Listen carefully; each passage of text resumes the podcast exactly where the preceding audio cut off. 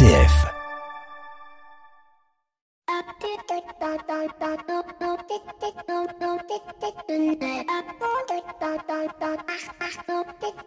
Bonjour à toutes et à tous.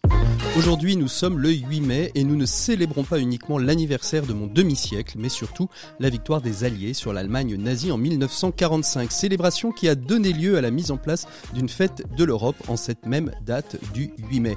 L'Europe, cette grande connue, inconnue, car suivant d'où l'on se positionne, on peut en avoir une idée différente de l'Europe. Si vous êtes un historien, l'Europe prend tout son sens dès l'avènement de Charlemagne. Si vous êtes un économiste, l'Europe ne commencera à exister qu'à la fin du XVIIIe siècle. Si vous êtes euh, politique, l'Europe n'aura une vraie signification qu'à partir des premières institutions européennes au milieu du XXe siècle. Si vous êtes un jeune, l'Europe, c'est la possibilité depuis le début du XXIe siècle de partir faire ses études à l'étranger, d'avoir une unification des diplômes européens. Bref, quel que soit son statut, son âge, sa culture, l'Europe est multiforme, parfois multimorphe. Certains décrient son centralisme, d'autres son éloignement des réalités quotidiennes et pourtant, dans une crise comme celle qu'on vient de traverser, l'Europe a fait une mutation assez imperceptible, mais qui a le mérite aujourd'hui d'exister et à souligner, à savoir d'avoir voté un plan de relance basé non pas sur la complémentarité des États, mais sur la solidarité entre les États. En substance, l'ensemble des pays européens ont accepté que les pays les plus riches puissent payer les pays les plus pauvres. Une décision marquante qui fait enfin réel ces paroles du couplet du chant de la promesse des guides et scouts d'Europe. Par-dessus les frontières, je tends la main, l'Europe de mes frères naîtra demain. Bienvenue dans l'écho des solutions. L'écho des solutions. Patrick Longchamp. Voilà, bonjour à toutes et à tous. Très très heureux de vous retrouver dans l'écho des solutions en ce samedi 8 mai, jour de célébration de la victoire des Alliés sur l'Allemagne nazie, mais aussi jour de célébration de mon 50e anniversaire. Et je suis très heureux de partager dans cette journée une petite heure avec vous, auditeurs de RCF, un écho des solutions qui lui sera consacré au haut potentiel intellectuel dans le monde de l'entreprise. Les hauts potentiels, ce sont ces enfants qui, plus jeunes, on appelait surdoués et qui, en grandissant, deviennent des HPI, des hauts potentiels intellectuels. Comment le monde de l'entreprise s'adapte à ces profils atypiques? Comment ces profils atypiques peuvent-ils tenir la place dans les entreprises? C'est ce que nous allons voir dans le dossier de l'écho vers 12h20. Bien sûr, vous retrouverez nos experts, Pierre Collignon pour la chronique des entrepreneurs et dirigeants chrétiens et Maxime Dupont pour sa chronique management. Et puis bien et puis Jean Bafouille. Et puis bien évidemment euh, vos rubriques préférées, les 7 minutes pour changer le monde qui nous emmèneront dans l'est de la France à Blénaud-Pont-à-Mousson au collège Van Gogh à la découverte d'une radio qui s'inscrit dans la sensibilisation aux objectifs du développement durable. Et on commence tout de suite comme toutes les semaines avec notre invité éco, il s'agit de Julie Stoll, déléguée générale de Commerce équitable France puisque cette semaine c'est la semaine du commerce équitable et que euh, le baromètre du commerce équitable vient juste de paraître et nous allons faire un petit tour d'horizon avec Julie Stoll. Elle est notre invitée éco de cette semaine. L'invité éco, Patrick Longchamp. Et je vous le disais à l'instant, nous retrouvons Julie Stoll, qui est déléguée générale de Commerce Équitable France. Bonjour Julie. Bonjour. Merci beaucoup d'être avec nous dans cette euh, invité éco de cette semaine du 8 mai. Euh, Commerce équitable France publie régulièrement un observatoire et le 6 mai dernier, jeudi très exactement, vous avez publié votre dernier observatoire dans le cadre de l'ouverture de la quinzaine du commerce équitable. En quelques mots, Julie, peut-être très rapidement pour nos auditeurs, nous rappeler de quoi il retourne quand on parle de commerce équitable et ce que vous faites à Commerce équitable France. Le commerce équitable aujourd'hui euh, tout le monde le, connaît un petit peu, mais c'est vrai qu'on ne sait pas forcément y donner une, définition très claire. Euh, euh, c'est un produit qui est issu d'une relation commerciale entre une entreprise et ses fournisseurs, en général euh, des producteurs agricoles, puisqu'on parle beaucoup de, produits agricoles dans le commerce équitable, même s'il y a aussi du tourisme, du textile, des cosmétiques, etc. Et cette relation commerciale, elle est caractérisée par un prix juste qui couvre les coûts de production, c'est-à-dire qui permettent aux gens de, euh, de, vivre correctement, décemment de, de leur métier. Si, on devait faire euh, donner un exemple, par exemple, c'est qui le patron euh, que, que l'on voit bien, qui est très médiatisé On est dans le commerce équitable? Alors, le commerce équitable, il est, il est défini par, par la loi. Je viens de vous donner le, le, cadre légal. Je viens de vous donner la définition, euh, euh, la définition, euh, le, principe de base du commerce équitable. Après, il y a d'autres engagements qui sont très précis et donc c'est à l'État de se prononcer. Mais il me semble effectivement que c'est qui le patron rentre dans le dans, le cadre. En tout cas pour le lait, hein. pour le lait, les, les, critères du référentiel de c'est qui le patron me semblent tout à fait conformes à ceux du commerce équitable. C'est-à-dire qu'il y a un prix juste. C'est ça qui est vraiment très très important, qui couvre les coûts de production. Mmh il y a aussi une relation commercial, partenarial sur la durée avec une contractualisation sur trois ans. Et ça, c'est également extrêmement important. Mmh euh, et puis des critères de traçabilité, de transparence qui sont fondamentaux. Hein. Mmh Alors, et Commerce Équitable France, vous faites quoi exactement, euh, Julie? Eh bien, on, assure euh, la défense et la promotion du secteur du commerce équitable. La défense, c'est-à-dire s'assurer que tout le monde ne dit pas commerce équitable à tort et à travers. Donc, on a milité pour avoir une définition légale, pour promouvoir les labels de commerce équitable également, les labels qui ont un référentiel précis et des modes de contrôle de l'application des règles par les opérateurs économiques. Et c'est indispensable pour donner confiance aux consommateurs. Et puis, on anime aussi cette quinzaine du commerce équitable avec des milliers de, bénévoles et de, militants qui, euh, qui organisent dans toute la France des, euh, séances de, de débats, de cinéma, de dégustation pour faire connaître le commerce équitable et ses impacts euh, aux citoyens. Alors on rentre dans, ce, dans cet observatoire. D'abord, euh, une, une, première question peut-être. Est-ce que euh, la Covid-19 a touché le marché du commerce équitable? Est-ce que 2020 était une moins bonne année que les autres années? Alors 2020 a été une année très très particulière hein, qui a évidemment euh, déstabilisé les, chaînes d'approvisionnement, la manière dont les, producteurs peuvent faire leur métier et leurs organisations aussi. Il y a eu des, des, euh, des logistiques, euh, il y a évidemment eu des impacts majeurs comme, comme tout un chacun. Par contre, là où il n'y a pas eu d'impact, c'est sur la poursuite de la progression de la consommation de produits équitables en France, qui a continué de progresser de 12%, euh, ce qui est euh, vraiment euh, très important. Des, chiffres de croissance à, deux chiffres en période de Covid, il y en a, il y en a assez peu. donc voilà, c'est ça qui est assez extraordinaire cette année avec cet observatoire. C'est la poursuite de cette croissance dans ces conditions-là. Oui, est-ce que c'est un peu la médiatisation de euh, de l'importance des circuits courts, le fait qu'on ait eu peur d'un approvisionnement moindre pendant la Covid, qui a fait qu'on s'est peut-être plus tourné vers euh, le, les, les, petits commerces français, les petits producteurs euh, que, que d'autres? Alors certainement qu'effectivement le contexte a fait que euh, chacun a pris conscience de l'importance de euh, la manière dont nous mm. sommes reliés avec celles et ceux qui sont à l'origine des produits qu'on consomme. Mm. Et, donc effectivement, quand on a des producteurs à côté de chez soi, et eh ben euh, les, gens se sont tournés vers eux.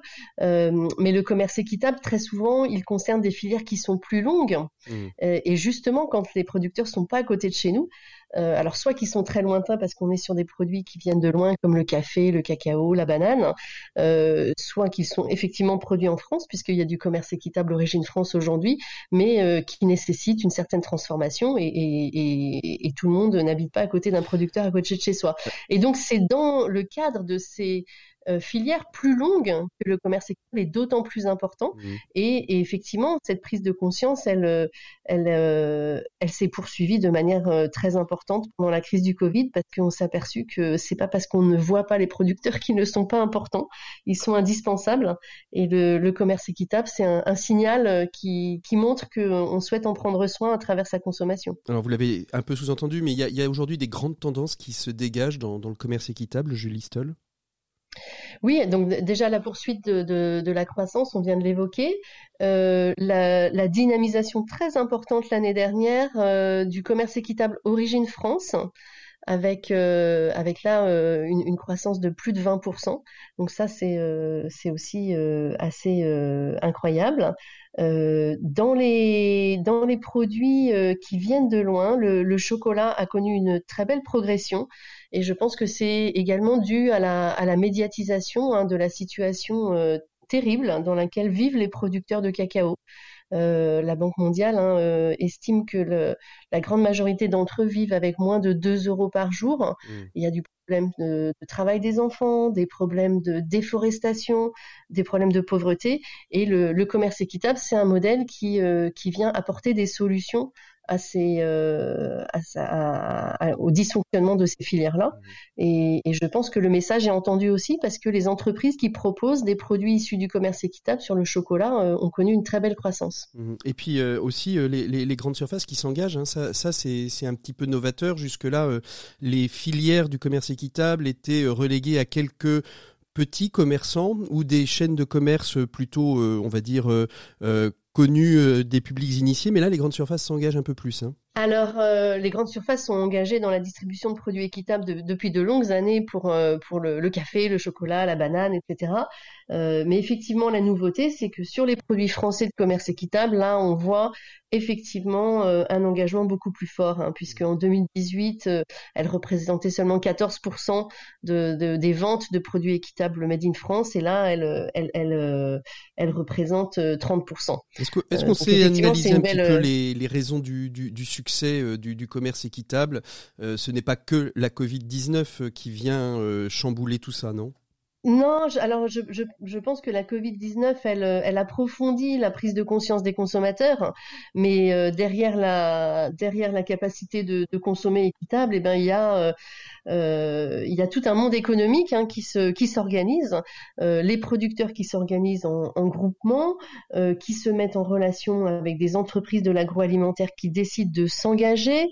c'est très exigeant le commerce équitable, un prix juste, une, une prime euh, supplémentaire pour financer des, euh, des projets euh, collectifs, la traçabilité, l'engagement sur la durée. et donc c'est pas c'est pas quelque chose qu'on fait comme ça d'un claquement de doigts. Mmh. Et, donc ce mouvement-là, il est il est profond, il, vient de loin et il est en train de toucher de plus en plus de d'entreprises qui souhaitent s'engager dans ce dans ce genre de relation. Du 8 au 23 mai, c'est-à-dire à compter d'aujourd'hui, c'est la quinzaine du commerce équitable. Qu'est-ce qu'on va pouvoir trouver? Comment on va pouvoir se renseigner? Est-ce qu'il y a une plateforme où on peut trouver tous les événements euh, euh, qui vont euh, se produire et se réaliser autour de chez soi, bien évidemment dans le respect des règles sanitaires encore pour quelques temps tout à fait. En fait, on peut retrouver tous les événements sur le site quinzaine-commerce-équitable.org, puisque c'est la quinzaine du commerce équitable. Et effectivement, il y a beaucoup de, conférences débats, des soirées mode éthique et équitable. nous, on organise une grande conférence live euh, animée par euh, votre collègue de France Inter, Denis Chessou, sur Notre assiette peut-elle changer le monde? Et ça, c'est le mardi 18 mai à 18h. Euh, il y a également des lancements de, d'outils pour s'y repérer avec le lancement de la boussole des labels, qui est un guide pratique pour comprendre les labels de commerce équitable et puis euh, et puis plein d'événements en physique ou euh, ou par internet hein, qu'on retrouve euh, effectivement sur notre site internet. Merci beaucoup Julie Stoll d'avoir été notre invité écho de cette semaine. Nous on se retrouve tout de suite après ce petit jingle avec Pierre Collignon pour la chronique des entrepreneurs et dirigeants chrétiens. L'écho des solutions RCF. Il est donc temps de retrouver Pierre Collignon pour la chronique des entrepreneurs et dirigeants chrétiens. Bonjour Pierre. Bonjour Patrick. Alors aujourd'hui, le sujet de cette semaine, hein, on l'a dit en introduction, ce sont les hauts potentiels intellectuels. C'est vrai que nombre d'entreprises ont appris à les repérer et à leur proposer des programmes spéciaux pour se préparer à prendre de grandes responsabilités. Peut-on vraiment dire à l'un de ses collaborateurs, mon grand, tu es un haut potentiel Je ne sais pas d'ailleurs s'ils disent mon grand, mais est-ce que c'est possible qu'ils lui disent en direct ces choses-là, aussi directement Pierre? Bah Écoutez, relisez le petit Nicolas et voyez comment est traité Agnan, le premier de la classe, identifié comme le chouchou de la maîtresse.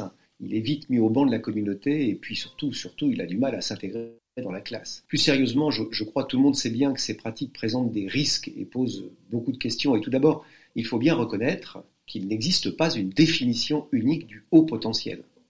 Alors, euh, vous voulez dire en cela, Pierre, que ce n'est pas toujours le collaborateur qui est le plus performant, qui serait un haut potentiel? Non, bien sûr, le, le, collaborateur le plus performant dans son métier sera peut-être beaucoup moins efficace dans un autre cadre. C'est le fameux niveau d'incompétence, vous savez, euh, révélé par le, fameux, très fameux principe de Peter. Le haut potentiel est en revanche celui qui apporte un plus à l'entreprise grâce à un ressenti euh, plus juste, une vision, des actions ou des méthodes qui le différencient des autres. Il est un talent qui ne demande qu'à s'épanouir et qui aura besoin d'opportunités et de projets pour s'exprimer pleinement. Mais il faut faire attention car même s'il a un vrai leadership, il n'aspire pas nécessairement à devenir un leader. Alors, quelle différence, Pierre, est-ce qu'on peut faire entre les deux? Au sens classique où on l'entend, le, leader est l'autre nom du chef. Euh, c'est celui qui dirige, qui commande, qui prend l'ascendant. En français québécois, on parle de chefferie.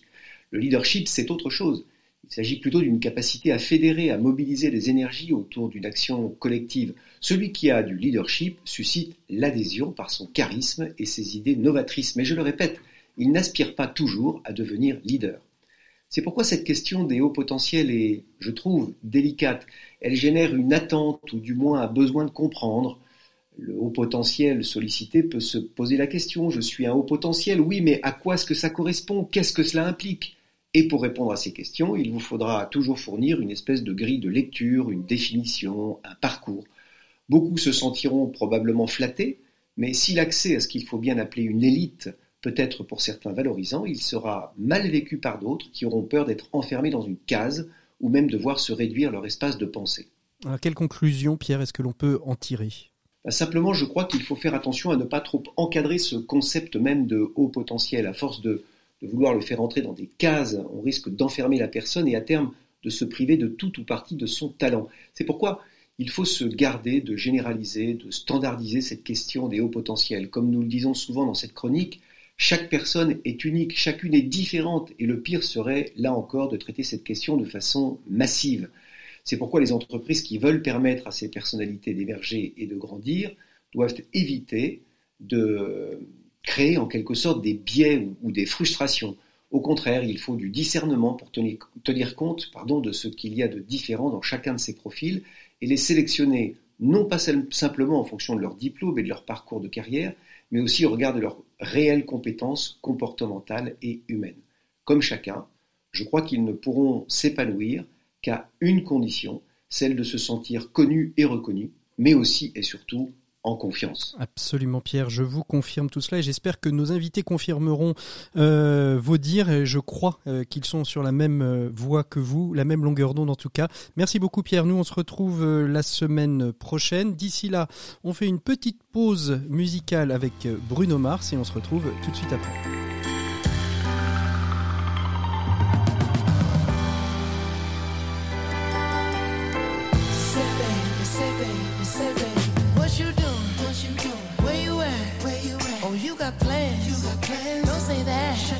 Sipping wine sip, sip. in a robe. Trip, trip. I look too good, look too good to be alone. Ooh. My house clean, house clean. my pool warm. pool warm. Just shake smooth like a newborn.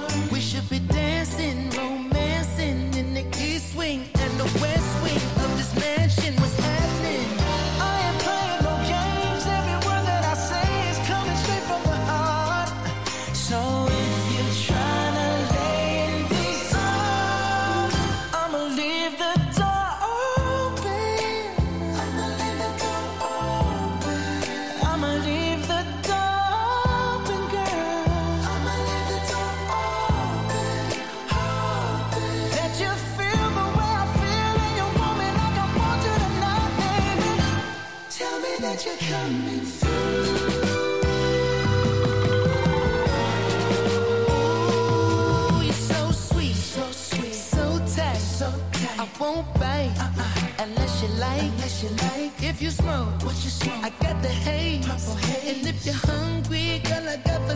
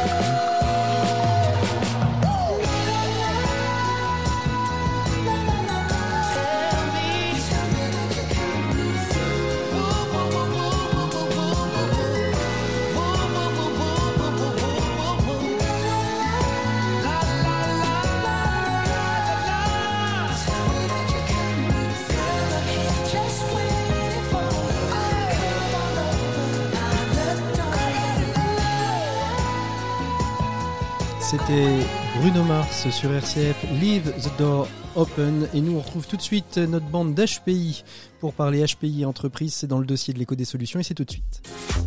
L'écho des solutions. Patrick Longchamp.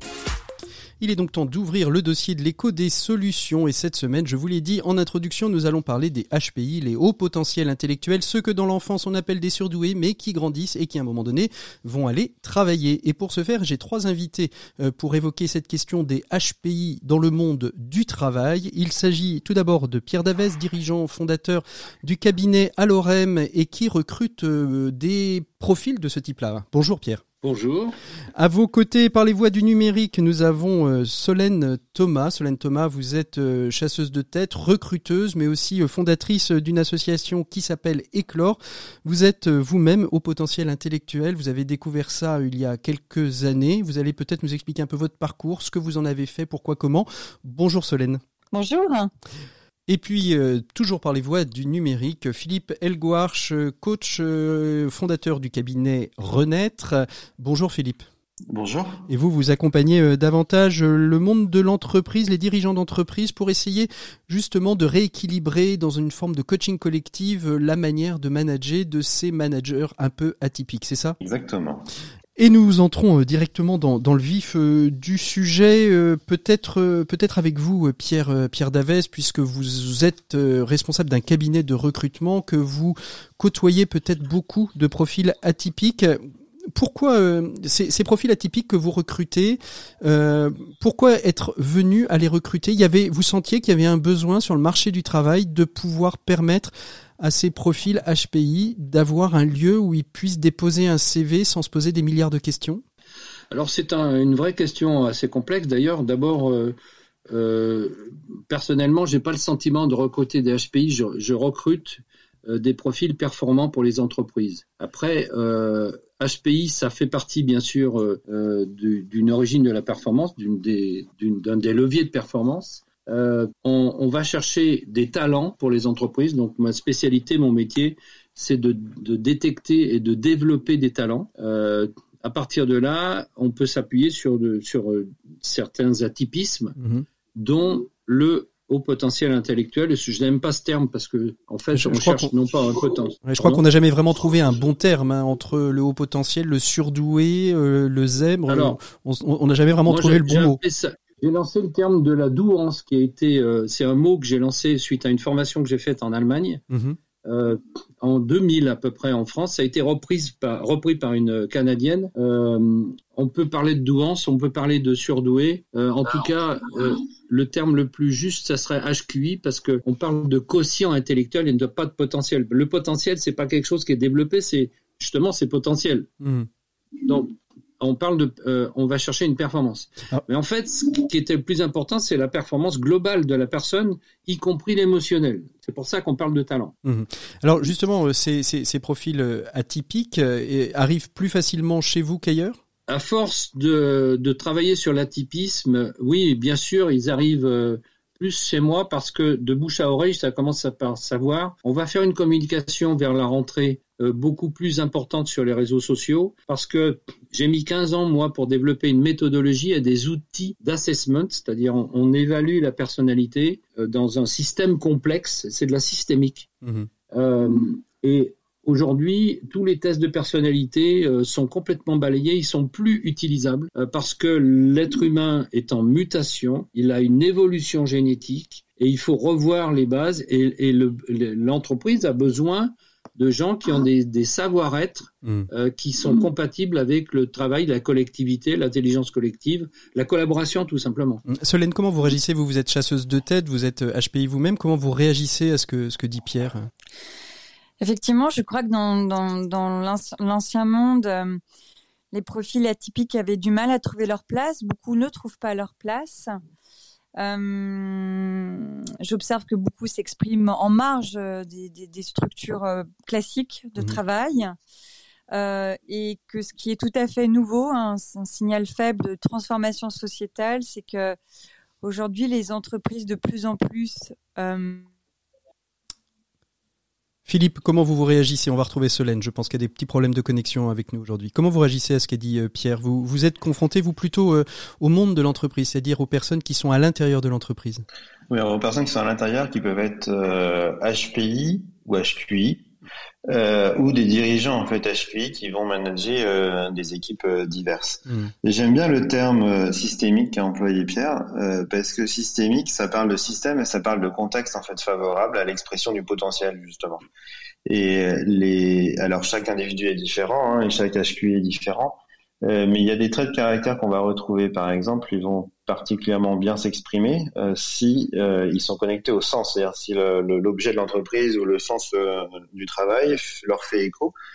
S'ils ont validé ça d'ailleurs, parce qu'il y a une part de validation de la part du HQI, hein, mhm. et s'il y a validation en fait du sens, on est déjà sur un premier élément de, de contexte favorable à la réussite qui va qui va générer du plaisir en tout cas et qui va permettre d'exprimer son potentiel. Euh, il y, a des, il y a des termes en fait moi que je retrouve très souvent qui sont la confiance euh, et la cohérence. C'est-à-dire qu'un profil HQI ne peut travailler que si on lui fait confiance et que dans un environnement qui, euh, qui va lui apporter la sécurité et la confiance de l'autre. Mmh. Euh, il va peut-être assez mal réagir à des exigences en fait de reporting ou de contrôle sur lui un peu trop important. Donc il y a une notion en fait effectivement de, de liberté qui va être importante. Et alors, la cohérence, c'est un terme qui est assez intéressant parce que dans tout système d'entreprise, c'est jamais cohérent. Il y a toujours de l'incohérence. Et quand on a des HPI dans l'équipe, il eh ben, faut pas s'inquiéter des incohérences d'un système puisque le HPI va les repérer, en fait, euh, les incohérences, justement. Mais, euh, et va les mettre, en fait, un peu Mais est-ce que, est-ce que l'entreprise est, est, prête, est prête à ça? C'est, c'est peut-être une question que je peux vous poser à vous, euh, Philippe. J'aurais pu la poser aussi à Pierre. C'est comment est-ce qu'une entreprise, quand on a, alors peut-être pas le dirigeant de l'entreprise, parce que j'ai envie de dire le dirigeant, il est en capacité à pouvoir changer les choses, mais euh, vous êtes un, ouvrier, vous êtes un collaborateur, vous êtes un cadre, vous êtes HPI. Comment est-ce que l'entreprise euh, accueille cette, cette forme de d'incohérence, si vous voulez, euh, qui fait qu'à la fois on a une personnalité qui peut être hyper efficace et talentueuse et en même temps complètement ingérable? Bah, ingérable, en fait, c'est, euh, je sais pas si c'est complètement ingérable. Je m'arrête sur ce terme-là. Euh, c'est pas tellement que c'est ingérable, c'est que ça peut confronter l'entreprise à, un niveau de, à une tolérance en fait à la confrontation, des incohérences, à une, une capacité en fait à réagir à ça, et puis aussi à une envie en fait de se remettre en question. Mmh. Euh, donc euh, c'est ça qui rend ingérable. En fait, ingérable, c'est juste que le propos en fait qui m'est rapporté, qui est en fin de compte euh, tout à fait contenu dans la justesse, bah, vient me déranger suffisamment et vient me remettre en question. Et ça, j'ai du mal à le gérer. on a retrouvé Donc, Je sais pas ce qui est ingérable. Je sais pas si c'est le profil qui est ingérable ou si c'est ma réaction en fait de résistance à moi par rapport à ce qu'on me dit qui est difficile à gérer. on, a, retrouvé Solène grâce à, à, sa connexion. Solène, bon, on, vous avez entendu un peu ce qu'a dit Philippe. Vous avez aussi entendu les propos de, de Pierre. On peut peut-être revenir d'abord sur, sur les propos de, de, de, Pierre. Quand on recrute une personne, alors vous, vous êtes HPI, vous recrutez peut-être parfois des HPI, vous le sentez quand la personne a, a, a cette sensibilité particulière? Bon, il semblerait que nous ayons quand même encore quelques problèmes de connexion avec euh, avec Solène. Si nous n'arrivons pas à la retrouver, on la retrouvera, je pense, dans une émission ultérieure pour nous présenter euh, son association Éclore. Euh, Pierre Davès, vous voulez réagir, je crois, à la question de d'ingérabilité. Hein? Ah oui, oui, tout à fait. C'est un vrai sujet intéressant.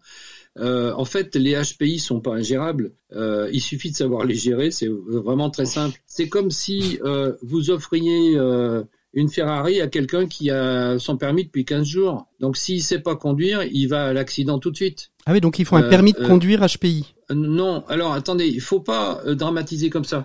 euh, je pense pas. Alors on peut, on peut l'imaginer, mais je pense que c'est pas nécessaire. Là où il faut être conscient, parce que moi je fais des diagnostics de risques psychosociaux depuis 15 ans dans les entreprises, et j'ai un process qui est très spécifique et qui est très orienté sur l'analyse le, des personnalités et des profils. Donc euh, c'est l'esprit 360 degrés un peu. On se rend compte qu'il y a plus de 50% des managers qui n'ont pas le profil managérial, pas le profil pour manager. Donc c'est sûr, c'est des gens qui n'ont en gros pas leur permis de, de conduire de manager. Hmm. Donc cela, vous leur donnez une Ferrari, forcément, ça va au clash. Donc c'est important d'abord de faire le ménage dans son entreprise et d'essayer de, de, faire monter en compétence les managers qui sont en place. Hmm. Il y en a très peu qui ne pourront pas monter en compétence sur la fonction managériale on peut très bien les, les, les, reclasser sur des fonctions très proches de celles du manager mhm. ou, ou, des fonctions d'assistant de manager, d'adjoint. mais d'abord, il faut faire monter en compétences. Ça veut dire qu'il faut développer l'empathie, savoir écouter et être capable de reconnaître et de valoriser. Mhm. Philippe, c'est ça, ça, que vous, c'est ça que vous faites un petit peu avec euh, quand vous faites du travail d'équipe, de coaching d'équipe dans les entreprises, c'est de, de, de, revaloriser, de remettre en avant, de redonner de la confiance, de de, de, de, de répondre à ces problématiques?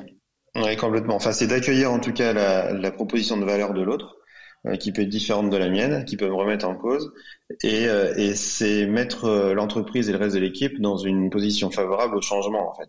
Euh, parce que ce que dit Pierre là, c'est euh, un manager en fait qui va un manager qui est pas qui est pas tout à fait euh, opérationnel et qui va se retrouver à manager des équipes en fait avec des hauts potentiels à l'intérieur. Euh, là, on va parler en fait le haut potentiel, il va pointer du doigt cette incohérence là, il va pointer du doigt cette fragilité là. Euh, ça ne sera pas fait exprès, ce sera pas pour piquer sa place, c'est juste que bah, il va ressentir en fait une incohérence et ça sortira en fait à un moment donné. Donc là, ça peut effectivement mettre en difficulté le manager. Euh, ce n'est pas le but du HPI, c'est très très très rarement le cas en fait. Euh, c'est, ça peut être le cas uniquement si le HPI se sent euh, se sent attaqué. Et donc là, il va réagir en défense. Mais en tout cas, son objectif sera jamais de mettre en mal à l'aise en fait quelqu'un d'autre. Simplement, euh, bah, ça va être plus fort que lui et il va mettre le doigt en fait sur des sujets qui sont incohérents. Mmh à l'entreprise de prendre ça comme une donnée d'entrée intéressante et constructive et d'en faire quelque chose. Si l'entreprise n'en fait rien, ben, je dirais que elle, est, elle sera finalement la première euh, victime du système puisqu'elle n'évoluera pas en fait alors qu'elle a dans ses murs euh, des retours d'informations qui peuvent lui permettre d'évoluer. On cherche, euh, on a un terme à la mode depuis 2-3 ans ou 3-4 ans qui est la disruption euh, et qui est le fait de, mener finalement un changement avec une, radicalité de, différence. Euh, donc ça veut dire c'est pas faire quelque chose, c'est pas faire un peu plus de la même chose. Euh, là, vous avez en fait chez l'HPI des gens qui sont vraiment en de mener euh, ce genre de projet ou d'amener en fait l'idée qui va qui va amener l'entreprise vers une disruption mais à l'entreprise d'être tout à fait prête en fait euh, à le faire et, de ne pas, euh, je dirais, refuser en fait l'idée qui va être proposée. Si l'idée est refusée, là vous placez le HPI en fait dans une position où on m'a demandé de faire et en fait on m'écoute pas et on fait pas. Et là vous êtes sûr en fait qu'on crée une fermeture dans la relation et, et ce serait pas étonnant que le HPI parte à un moment donné. Mmh alors, ce serait une perte pour tout le monde. Alors justement, euh, la, la, question aussi, c'est la question de l'inculturation, de la sensibilisation de l'entreprise. Pierre, comment euh, on, on, on, accompagne une entreprise? Comment on, on la, euh, on la sensibilise à ces profils euh, ces profils HPI qui sont donc des profils atypiques, vous disiez bien que vous recrutiez, euh, vous ce qui vous intéressait c'était les talents et les compétences avant de savoir si la personne était HPI euh, ou, autistique ou avec un syndrome d'Asperger, peu importe, des fois d'ailleurs les, deux se mélangent. Mais comment est-ce qu'on sensibilise l'entreprise à ces profils-là, à ces modes de fonctionnement qui sont atypiques pour les aider à les accompagner au mieux? Alors déjà, il faut comprendre que dans la société, il y a à peu près les deux tiers des gens qui sont HPI et qui le savent. Donc, euh, il y a déjà à prendre conscience, à, identifier les profils HPI. Les deux tiers ne sont pas au courant de, leur propre euh, capacité intellectuelle. Ensuite, on parle que de ce qu'on mesure, par exemple, dans, avec le, le Waze, mettons, euh, on ne parle que de trois. Le Waze étant le, le, test QI qui est réalisé, ce fameux test de QI, hein, le Waze hein, dont vous parlez. Voilà. Il ne, il ne, tient compte que de trois ou quatre formes d'intelligence alors qu'il y en a neuf. Hmm. Comment peut-on faire l'impasse sur l'intelligence émotionnelle? L'intelligence émotionnelle, c'est la base de la relation à l'autre, c'est la base de la connaissance de ses émotions, de sa connaissance à soi-même, c'est la base des motivations. Comment Nous, on fait beaucoup de recherches en neurosciences depuis 15 ans. On, suit, euh, on, doit être à, 40 ou 50 000, 40 000 personnes, 40 euh, 000 bilans sur euh, plus de 10 ans dans 10 pays. Donc, on est très intéressé par ces mécanismes-là. Qu'est-ce qui intéresse une entreprise essentiellement? C'est de, se différencier et de, devenir attractive. C'est ça qui l'intéresse. À partir de là, euh, l'entreprise elle a le choix entre deux solutions. Soit elle continue à raisonner dans l'ancien monde, comme disait euh, Solène, d'ailleurs je la rejoins complètement euh, sur cette philosophie. Elle continue à, raisonner en disant je vais réduire mes coûts, je vais faire des économies, je vais, je vais et, je vais baisser mes prix aussi pour être plus compétitif. Mmh. et puis les, les entreprises de la, du nouveau monde qui vont mettre l'humain au centre de l'entreprise, parce que la vraie richesse de l'entreprise, euh, c'est l'humain, à part euh, ce qui se passe par exemple en Chine où ils produisent, produisent, produisent. Donc l'humain, c'est accessoire, c'est ça qui fait marcher la machine. Et le, le, leur outil principal, c'est la finance qui va euh, permettre d'investir dans des, des, outils de production. Mais on est en Europe de l'Ouest et le principal, la principale activité d'une entreprise, c'est en général euh, le, service. Hmm. Et euh, quand il y a des équipes, même en production, le management est très important. Donc le facteur différenciant qui va permettre aux entreprises de se de distinguer, se, de se, merci, de se distinguer et d'attirer des clients, c'est la qualité des collaborations de, de, ses membres, de ses collaborateurs. Philippe, vous qui agissez directement dans les entreprises, vous avez ce sentiment euh, qu'il y a quelque chose qui bouge, euh, les lignes bougent dans les entreprises qui veulent mettre l'humain au cœur? Oui, les lignes bougent, les lignes bougent très clairement. Ouais. Euh, les lignes bougent très clairement, et puis l'année qu'on vient de, de, passer, en fait, permet, euh, enfin, a permis de, de, catalyser certains certains sujets et du coup de, de, rendre des sujets qui étaient un petit peu sous la moquette finalement euh, au cœur au cœur vraiment des préoccupations. Euh, et l'humain est dedans en fait l'humain par rapport à ses besoins et par rapport à sa capacité à, à proposer. Euh, tout à l'heure, on a parlé en fait de, du quotient émotionnel hein, et puis de la, de la partie, euh, moi ce que j'appelle l'intelligence situationnelle. Et en fait, l'intelligence situationnelle, c'est-à-dire comment je réagis par rapport à une situation euh, qui m'est donnée. Euh, dans mes accompagnements, en fait, je, je distingue le haut potentiel, la dimension au potentiel, qui est le QI. Je le distingue avec la haute sensibilité. Mhm. Et la plupart des sujets que je vais travailler en entreprise sont plutôt des sujets de, de, de sensibilité, c'est-à-dire des sujets en fait de réaction en fait euh, à une situation, de processus émotionnel par rapport à une situation, qui peuvent être du type relationnel, mais qui peuvent être aussi par rapport à une situation euh, client, par rapport à une offre produit.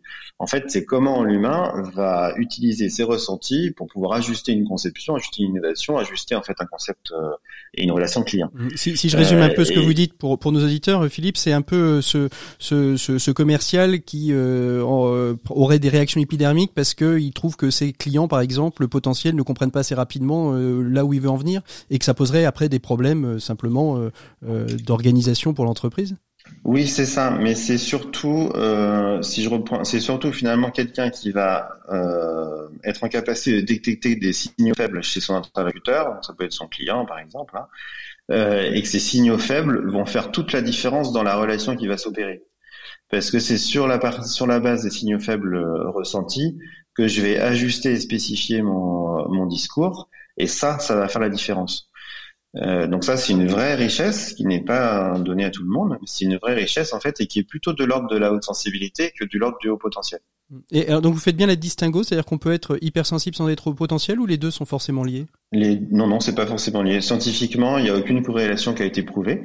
Donc on peut être euh, haut potentiel et haut sensible, euh, l'un ou l'autre, ou ni l'un ni l'autre. Mmh. Euh, et même si on, peut se dire oui, on en retrouve beaucoup chez les hauts potentiels, oui, on en retrouve beaucoup, mais pour autant, il n'y a pas du tout de corrélation.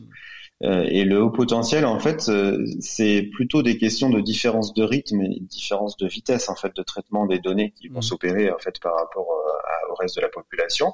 la haute sensibilité, il va y avoir en fait des besoins plutôt de profondeur de champ d'analyse, des besoins en fait de connexion au sens, euh, voilà, on va avoir en fait d'autres types de, de sujets et, et, qui vont être majoritairement, en tout cas, les sujets qui me sont portés en accompagnement. C'est uniquement sur la base de mes observations d'accompagnement.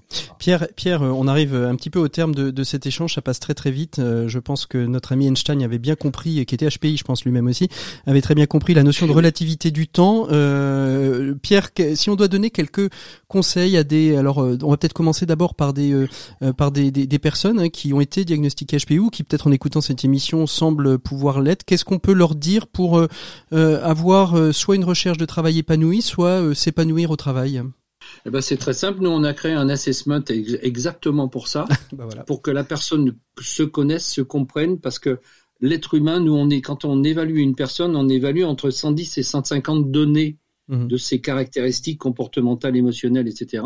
Et on évalue son efficience, tout au moins son niveau de développement des soft skills, c'est-à-dire du savoir-être sur un référentiel de 70 soft skills. Mmh. Et c'est ça que je recherche l'entreprise. L'entreprise ne cherche pas un, un, HPI parce que, imaginez, euh, vous arrivez dans une entreprise, vous dites j'ai un QI de 190, je, sais pas, je dis n'importe quoi. Hein.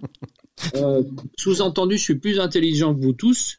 Le, manager, il va être en désaccord avec le collaborateur. Le collaborateur va, va lui dire attendez, moi je suis intelligent, donc je sais. Donc c'est ingérable. Il faut absolument pas s'appuyer sur le QI pour recruter une personne.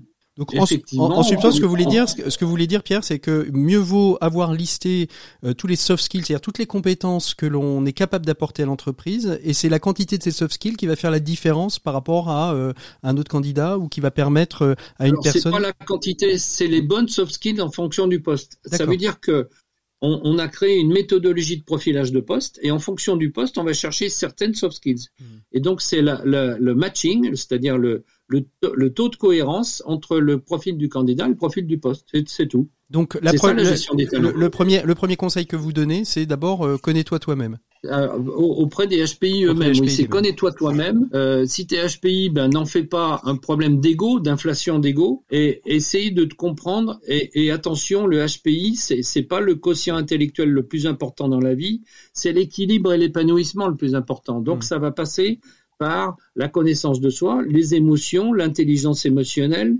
Euh, ça va passer par d'autres formes d'intelligence, musicale ou autre, kinesthésique, etc. Et c'est s'épanouir qui est le plus important dans sa globalité. Et pour vous, euh, Philippe, alors euh, même question, mais vis-à-vis du monde de l'entreprise, pour qu'une euh, une, entreprise s'épanouisse bien avec ses formes de profil, qui soient au potentiel ou qui soient au sensible, quel, quel conseil vous donneriez, par exemple, à un dirigeant d'entreprise pour pouvoir faire épanouir l'ensemble de ses collaborateurs avec des profils de, de ce type-là? Bah, En fait, je dirais pour les non-HPI de de ne pas réagir avec leur ego et, de pas se sentir en fait jugé dans leur valeur parce que c'est pas du tout le cas et au contraire d'essayer d'accueillir en fait la proposition de valeur de, du HPI. Et pour le HPI, je dirais de choisir le bon moment pour placer son idée. C'est compliqué ça de trouver parce que il, il l'amène toujours trop rapidement par rapport euh, euh, à la vitesse de, de traitement euh, de, des, des, collaborateurs non HPI par exemple. C'est ça la, la problématique. Il y a inévitablement une histoire de vitesse, oui. Donc c'est comme si on lançait un produit commercial un peu trop tôt sur le marché la plupart du temps. C'est ça. Ils ont toujours tendance à dire j'avais. en fait son auditoire. C'est ça. Souvent d'ailleurs, euh, on en entend dire euh, j'avais la bonne idée il y a dix ans, euh, je l'ai dit, mais personne m'a écouté. Et puis dix ans plus tard, l'entreprise s'en saisit et la personne, en plus, peut avoir le sentiment d'en être dépouillée. Voilà. Merci.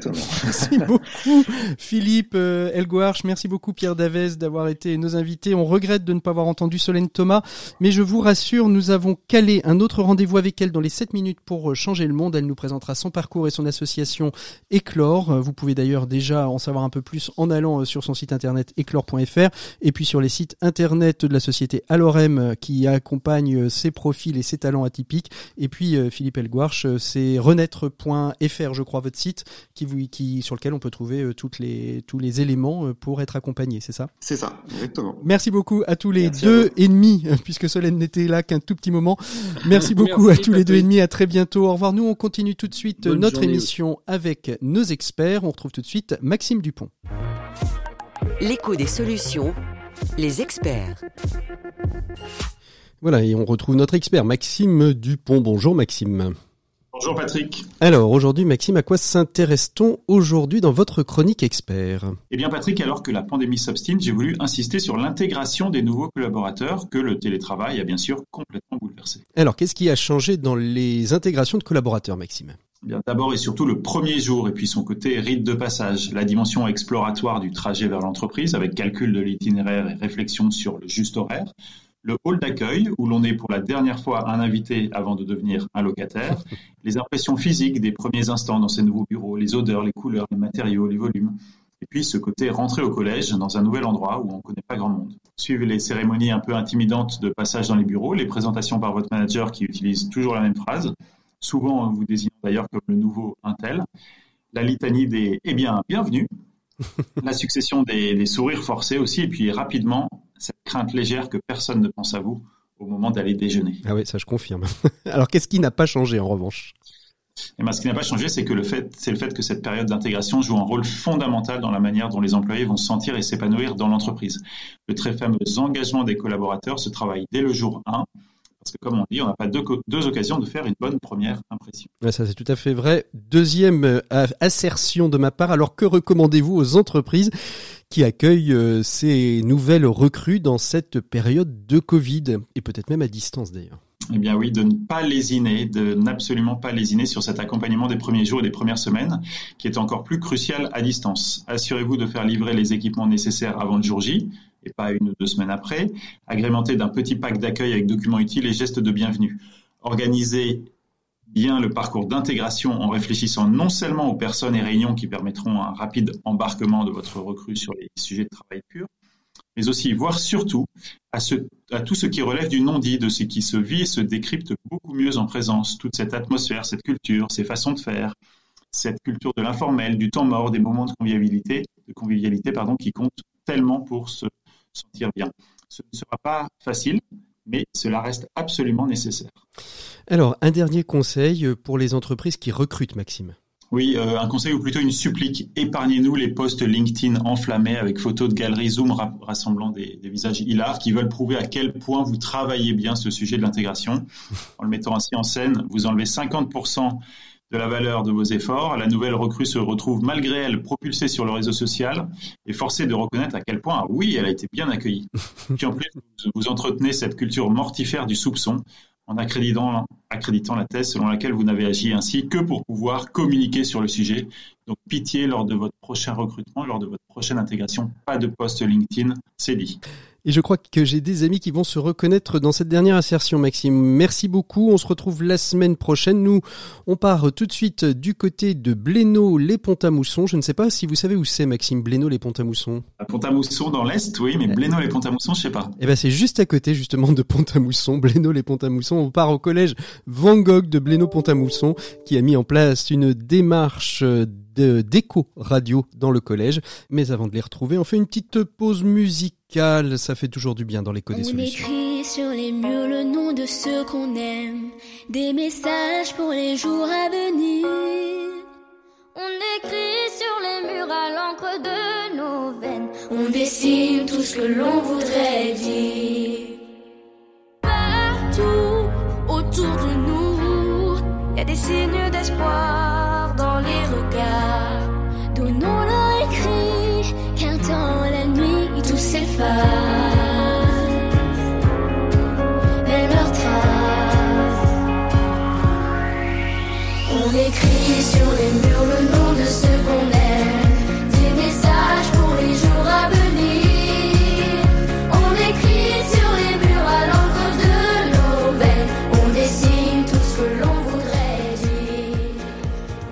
C'était les Kids United. On écrit sur vos murs quoi de mieux avant de retrouver Olivier Stock et Louise du collège Van Gogh à Blénaud-Pont-à-Mousson. 7 minutes pour changer le monde. L'écho des solutions. Voilà, comme je viens de vous l'annoncer, nous partons euh, du côté euh, de Nancy. Nous partons très exactement à Blénaud-Pont-à-Mousson et nous sommes avec Olivier Stock et Louise qui sont l'un enseignant au collège Vincent Van Gogh de Blénaud-Pont-à-Mousson et l'autre euh, collégienne dans ce même collège. Bonjour à tous les deux. Bonjour. Bonjour. Merci beaucoup d'être avec nous. Alors, euh, je, je, le disais et je vais le redire, euh, la radio est de plus en plus présente aujourd'hui euh, comme un outil pédagogique à l'intérieur des établissements scolaires. C'est ce que vous faites, vous, au collège de Blénaud-Pont-à-Mousson, Olivier, mais vous avez aussi décidé de lier cette pédagogie à la sensibilisation aux objectifs du développement durable. Expliquez-nous, Olivier, très rapidement, comment s'est passé, quel était le déclic, qu'est-ce qui vous a donné envie d'utiliser le média radio pour sensibiliser aux objectifs du développement durable Alors en fait, euh, au niveau du collège, on a depuis très longtemps une démarche globale d'éducation au développement durable et euh, dans cette démarche, on avait besoin de, de communiquer. Et euh, donc on était parti sur des lettres d'information numérique, sur des petites choses comme ça qui n'étaient pas forcément très satisfaisantes. Et puis on est venu à la, à la radio, qui était un, un média... Qui vous a donné cette idée de, de, se dire, tiens finalement on pourrait mettre deux micros et, et utiliser ce média comme un moyen de sensibilisation Alors en fait, on était parti sur une web TV, euh, mais ça posait des difficultés aussi bien au niveau du montage qu'au niveau de, de la prise de vue, parce qu'il y avait des élèves qui étaient pas à l'aise mmh. à ce niveau-là. Et puis avec l'image, le, fait d'être filmé, ah qui les qui les embêtait. Et donc ils étaient beaucoup moins à l'aise. Au niveau de la voix, ça passait beaucoup moins bien. Et donc on, on a fait le choix de supprimer l'image et de se concentrer sur euh, sur le son. alors l'idée de, de, se concentrer sur les objectifs du développement durable, vous dites que l'établissement était déjà très orienté là-dessus. Il y avait déjà une implication pédagogique des objectifs du développement durable à l'intérieur des, des, des programmes de l'établissement? Alors on était sur une démarche éco-école avant même que les qu'on commence à parler des objectifs de développement durable. Et euh, donc dans cette démarche, c'est vraiment une démarche qui concerne tout l'établissement. On choisissait chaque année une, une thématique, il y avait un, un diagnostic qui était fait, un plan d'action qui était élaboré, et euh, c'était vraiment une démarche qui euh, qui nécessitait la participation de tout le monde, des mmh. élèves, des de tous les personnels du collège, euh, avec des partenariats extérieurs. Qu'est-ce que la radio vous a permis de, découvrir que vous n'aviez peut-être pas imaginé au départ, euh, Olivier Stock? Alors, par rapport à ce qu'on avait au départ, la lettre d'information numérique, c'était euh, juste de l'information euh, sur ce qui se passait dans le collège pour les élèves, les personnels, les parents. Et quand on est passé sur sur la radio, on est passé sur un vrai média. Donc il n'était plus question de rester centré sur ce qui se passait au collège, il fallait qu'on s'ouvre sur l'extérieur. Et, et, donc les élèves ont commencé à parler d'informations.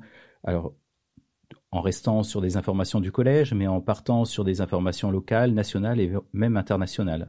Et alors comment vous travaillez avec les élèves et on verra avec Louise comment elle a rejoint cette radio, ce que ça lui apporte et comment euh, ce qu'elle les découvre euh, de manière régulière. Alors les élèves qui participent à l'atelier de web radio, ce sont des élèves qui sont volontaires, qui viennent euh, sur le temps de pause méridien pour euh, pour préparer des émissions, pour écrire leurs euh, leurs chroniques, euh, leurs brèves, et puis ensuite pour les enregistrer. Et comment vous trouvez Vous faites un petit comité éditorial pour trouver les sujets? Quand on a un petit journal radiophonique avec plusieurs informations, avec des reportages, avec des brèves. Là, effectivement, il y a un, petit comité de rédaction qui se réunit pour, pour décider de ce qui va être traité, de l'ordre de passage des sujets. Alors par contre, cette année, avec euh, les mesures sanitaires, on n'a pas du tout pu faire ça. C'était des émissions qui étaient beaucoup plus centrées sur des interviews de, de personnalités extérieures. dont j'ai été, euh, dont j'ai été l'un des invités d'ailleurs au moment de la Journée mondiale de la radio. Et je vous en remercie. Euh, c'était très agréable et j'étais très honoré de pouvoir y participer. Cet atelier, il est destiné à tous les élèves du collège ou à, une, un niveau particulier, sixième, cinquième, quatrième, troisième, où tout le monde est, est bienvenu? Alors, il y a tous les élèves qui, qui le souhaitent, qui peuvent venir. Et c'est vrai que cette année, il y a, ça va de la sixième à la troisième. Mhm. Alors, il y a des années où on n'a pas de troisième, d'autres où on n'a pas de sixième, ça dépend. C'est alors on va poser la, question à, Louise. Louise, comment euh, comment vous êtes arrivée euh, dans cette euh, dans cet atelier radio? Qui est-ce qui vous a donné l'envie d'y aller? Et pourquoi vous avez rejoint cet atelier radio? Euh, j'ai cherché des activités à faire entre une heure et deux et euh, il y avait beaucoup d'activités proposées au sein du collège et euh, je suis tombée sur la web radio et ça m'a tout de suite donné envie parce que le fait de parler des ODD et tout ça je ne connaissais absolument pas et je voulais me lancer dans quelque chose de nouveau. Ça fait combien de temps que, bah, vous êtes dans cette web radio, Louise? Excusez-moi, je vous ai coupé la parole, mais depuis combien de temps vous êtes, vous êtes animatrice dans cette web radio? Cette année, ça va faire 4 ans. Donc quasiment depuis la sixième, en fait. C'est ça, ouais. Maintenant, je suis en troisième, donc. Euh, Et alors, qu'est-ce que vous avez découvert des, objectifs du développement durable que vous ne connaissiez pas euh, grâce euh, à ce média radio? Ben déjà, j'ai découvert les objectifs de développement durable parce que en arrivant en sixième, bah, je savais pas ce que c'était. Du coup, bah, j'ai appris à, à savoir de quoi ça parlait. Et ça m'a fait découvrir euh, plein de choses euh, euh, sur l'écologie et sur une, une façon de, de participer et de communiquer aux autres, ce qu'on peut faire comme action nous-mêmes. Dans l'établissement scolaire. Hein. Dans l'établissement, voilà. Mmh Alors, et, la radio, c'était il y a quatre ans, c'était la première fois que vous aviez un micro devant vous.